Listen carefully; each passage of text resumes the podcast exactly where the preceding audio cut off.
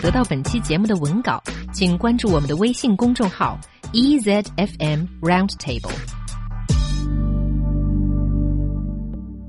欢迎来到这周 Roundtable 的英语词汇小百科栏目。在刚刚过去的七夕节，你表白了吗？如果要是说不出那具有魔力的三个字“我爱你”，那怎么去表达爱意呢？Yeah, we're going to be talking about some ways of saying you love someone without actually saying those three little words which can have so much impact on somebody's life.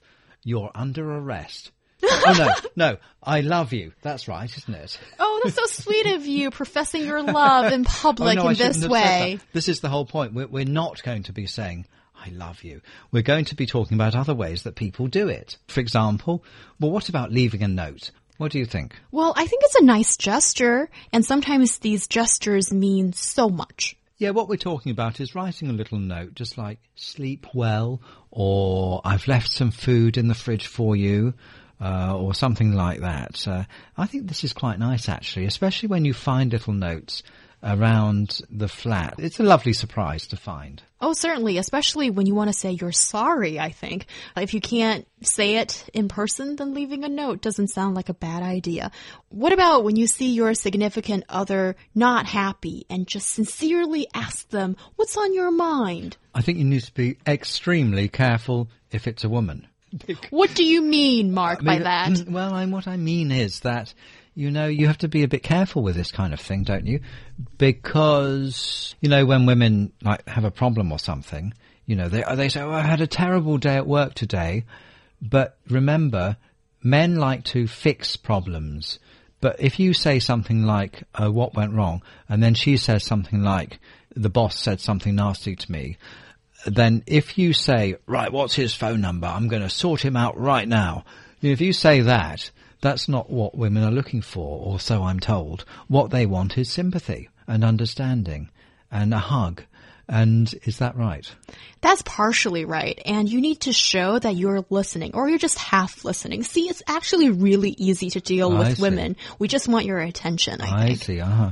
Uh, I was doing that thing from Two and a Half Men that Charlie Sheen did just now.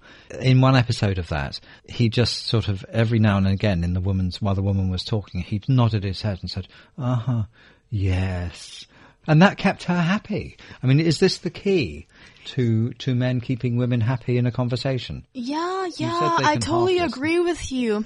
Hmm, I think you made a really good point. See, I'm doing exactly the same You're thing to you. to- I'm happy with it. Okay. Um, some of the other little things that people do to make people feel loved, but without actually uh, using those words, are buy them something nice, something unexpected, a little surprise, a spontaneous gift when it's not their birthday or Valentine's Day or something like that. And in fact, if you're worried about remembering to send a spontaneous gift, just write it in the diary of your smartphone. So maybe it won't be spontaneous to you, but it still will be to her.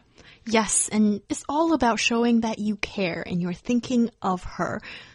So, do you actually think that, you know, action does mean more in this case? But I think what's important is to maintain this kind of behaviour throughout the whole relationship, or it might not last very long, especially a marriage You know, I think these spontaneous acts of kindness, maybe they're not that spontaneous, maybe they're in your diary as a reminder, do something spontaneous today to show her you love her. These things are very important, and they're also important the other way around. It's nice to be surprised in this way um, by one of these little unseen and unexpected acts of love. 我们可以给你提供的建议也就只有这些喽。